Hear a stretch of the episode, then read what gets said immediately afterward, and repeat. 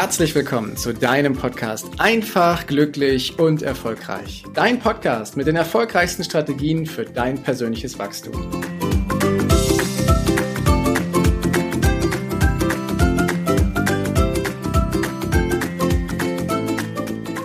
Heute geht es um ein wirklich wichtiges Thema. Im Prinzip sind ja alle Themen wichtig, die wir hier in diesem Podcast besprechen.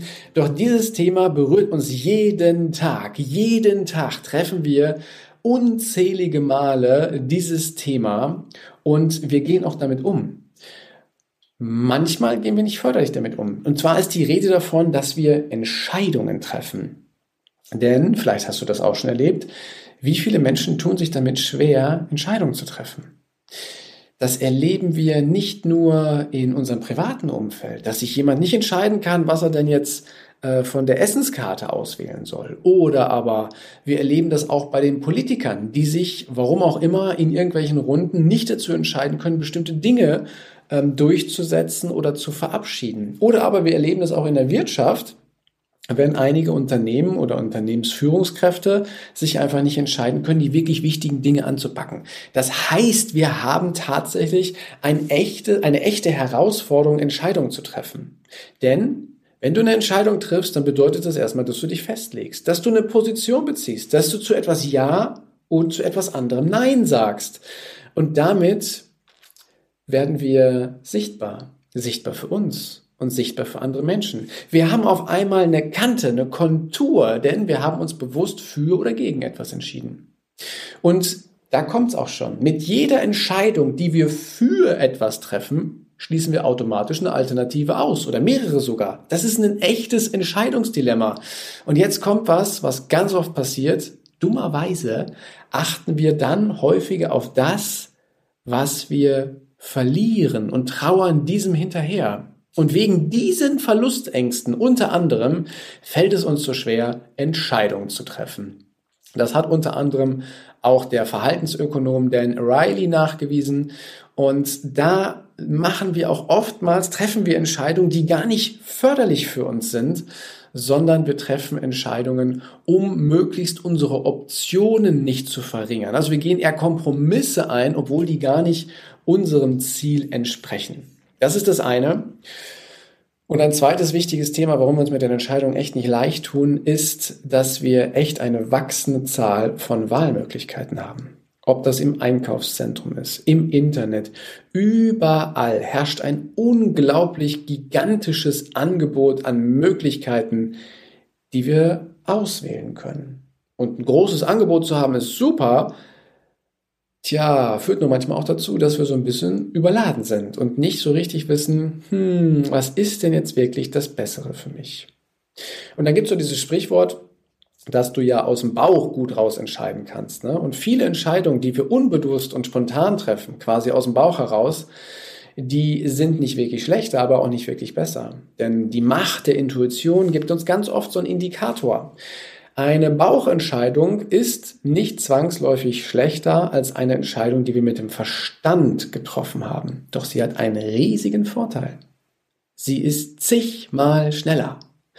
Das haben etliche Psychologen herausgefunden, unter anderem von der ähm, Universität in Chicago, dass beispielsweise Profi-Golfspieler am besten spielen, wenn sie gar keine Zeit haben, um über ihren Schlag nachzudenken. Tja, das heißt, wir haben zwei wertvolle Instrumente. Das eine ist quasi unser Verstand, der messerscharf sein kann, mit dem wir Dinge abwägen können. Und das andere ist unser Bauchgefühl. Mit beidem können wir Entscheidungen treffen.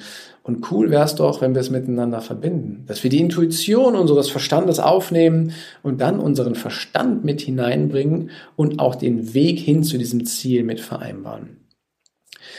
Tja, Geschwindigkeit ist allerdings nicht alles. Ich habe eben gesagt, dass äh, Bauchentscheidungen um ein Vielfaches schneller sind als die Verstandsentscheidungen. Nur wir haben manchmal nicht so die langfristigen Folgen dann eben im Blick. Und deswegen ist es so wichtig, dass du beide Instrumente, also dein Bauch und dein Verstand einsetzt, um Entscheidungen zu treffen. Denn was wir nicht tun sollten, ist, dass wir weder das eine noch das andere auswählen und uns immer wieder auf einen Kompromiss einlassen, der gar nichts mit deinem Herzensweg, mit deinen Zielen, mit deinen Themen mehr irgendwann zu tun hat. Wenn du mal einen Kompromiss schließt oder zwei, dann ist das völlig okay. Ist auch gut für die Beziehung mit den anderen Menschen, wenn wir nicht immer auf unsere Meinung beharren. Doch wenn du einen Kompromiss nach dem anderen triffst, dann entfernst du dich immer weiter von deinen Zielen, und auch von, dich sel von dir selbst.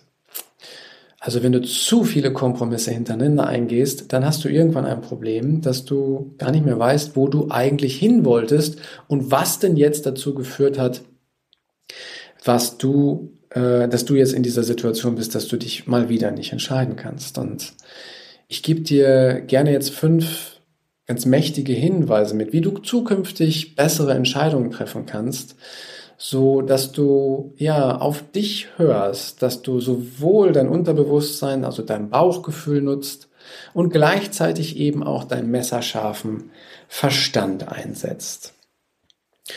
Und Tipp Nummer eins, den ich da habe, ist, sei dir bewusst, wenn Kompromisse in der Luft schweben.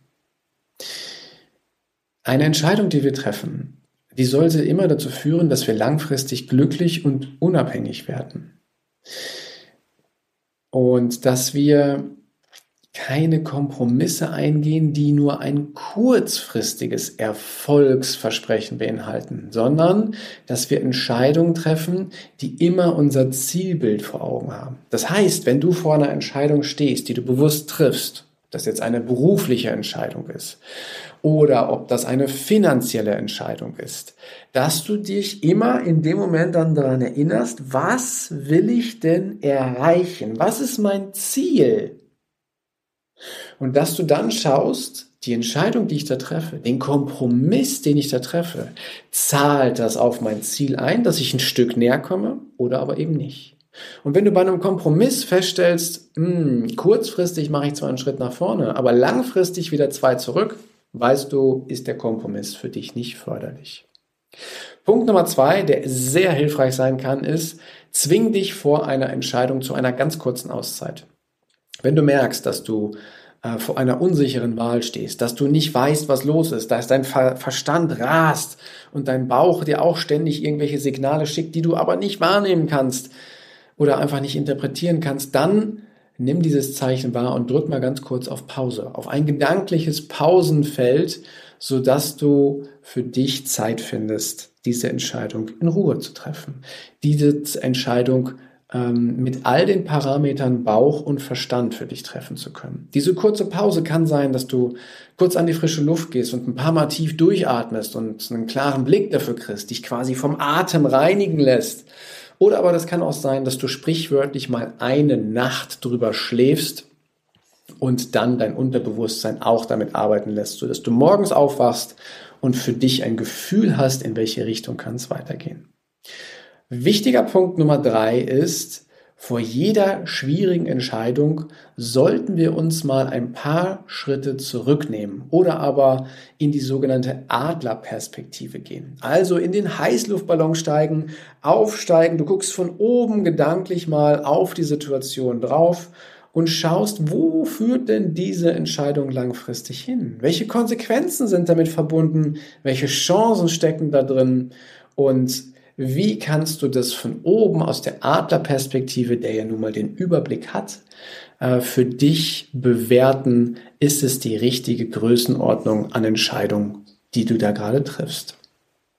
Wertvoller Hinweis Nummer vier ist, schalte bei Entscheidungen Störquellen aus. Wenn wir eine wichtige Entscheidung treffen, wobei wichtig relativ ist, dann macht es Sinn, dass wir alle stressenden Störfaktoren von außen in irgendeiner Weise ausknipsen. Ob das ähm, die Störungen sind, die wir unser, über unser Smartphone sind, ob das eine hektische Umgebung ist, wo viel Krach ist, oder aber in eine Situation, wo wir merken, hm, hier gibt's Annahmen, die lösen kein gutes Gefühl aus, oder hier gibt's Ängste, hier gibt's Sorgen, hier gibt's Zweifel, dann hol dir bewusst deine Bedenkzeit. Treff nämlich weitreichende Entscheidungen, indem du Störquellen ausschaltest und dir für dich in Ruhe halt schaust, welche Relevanz hat denn diese Entscheidung, die du da gerade treffen möchtest. Und jetzt kommt Punkt Nummer 5 und ich finde, das ist mit einer der wichtigsten Punkte. Denn wir alle überlegen ganz oft, wenn wir Entscheidungen treffen, ist die jetzt gut oder nicht gut? Ist die jetzt richtig oder falsch? Was ist wohl die richtige Entscheidung? Und ich sag dir, hör auf, nach dem richtigen oder nach dem besseren oder nach dem guten Weg zu suchen. Der, Betri der Begriff richtig, wenn ich den mal rausgreife, der suggeriert nämlich, dass es nur eine, eine einzige allgemeingültige Entscheidung gäbe. So als würde irgendjemand da sitzen und sagen, ah, guck mal hier, das ist die richtige Lösung und du kommst nicht drauf. Und das ist völliger Quatsch. Denn jeder hat seinen eigenen Lebensweg. Jeder hat seine eigenen tja, Schwerpunkte. Jeder hat seine eigenen Vorlieben. Und es gibt für einen förderliche Entscheidungen oder nicht förderliche Entscheidungen. Es gibt für dich deinen Weg, deine Entscheidung, die du triffst. Und die kann für jemand anderen völlig verkehrt sein, für dich aber goldrichtig. Und deswegen nimm mal dieses Wort richtig oder falsch. Ist das jetzt die richtige oder falsche Entscheidung? Nimm das mal komplett raus und löst dich davon, sondern geh da drauf und sag dir, was ist denn jetzt meine Entscheidung? Und nutz die anderen vier Hinweise, die ich dir schon mitgegeben habe, dass du dir, dich an dein Ziel erinnerst, dass du weißt, welchen, was für eine Situation, in was für einer Situation bin ich gerade, dass du dir eine Auszeit nimmst, dass du in die Adlerperspektive reingehst und mögliche Störquellen ausschaltest, um wahrzunehmen, was ist denn dein Weg? Was ist denn deine Entscheidung? Und dann wirst du ein klares, ja, du wirst einen klaren Hinweis kriegen von dir, der sich für dich richtig anfühlt, den du mit deinem Verstand auch erklären kannst. Und dann weißt du, dass du beide Instrumente einsetzt, sowohl dein Herz also dein Bauchgefühl, als auch deinen messerscharfen Verstand. Und damit kannst du zukünftig viel leichter, viel schneller Entscheidungen treffen. Denn nichts ist so schlimm, als wenn wir immer wieder eine Entscheidung von heute auf morgen vertagen und von morgen auf übermorgen in die nächste Woche, in den nächsten Monat und manche sogar in die nächsten Jahre. Entscheidungen, die wir nicht treffen, die hemmen uns. Das ist wie eine Handbremse im Auto, die wir vergessen haben zu lösen und dann versuchen wir Vollgas zu geben, aber es klappt irgendwie nicht, weil wir ein paar Entscheidungen nicht getroffen haben. Mit Entscheidungen, die du triffst, wirst du sichtbar für dich und für andere und du kannst deine Entscheidung treffen, deine Handbremse lösen und deinen Weg in deinem Tempo gehen, sodass es sich für dich genau richtig anfühlt. Und das wünsche ich dir und in diesem Sinne wünsche ich dir jetzt einen wunderschönen Tag, weise Entscheidung und bis bald. Danke, dass du dir die Zeit genommen hast, diesen Podcast bis zum Ende anzuhören. Und wenn dir das Ganze gefallen hat, dann freue ich mich auf eine ehrliche Rezension bei iTunes und natürlich über ein Abo von dir. Gerne kannst du mir auch Fragen zuschicken, was dich beschäftigt, welche Themen ich tiefer behandeln sollte, damit ich noch mehr auf dich eingehen kann. Jetzt wünsche ich dir erstmal einen genialen Tag, eine großartige Woche. Bis demnächst. Ciao, dein Heiko.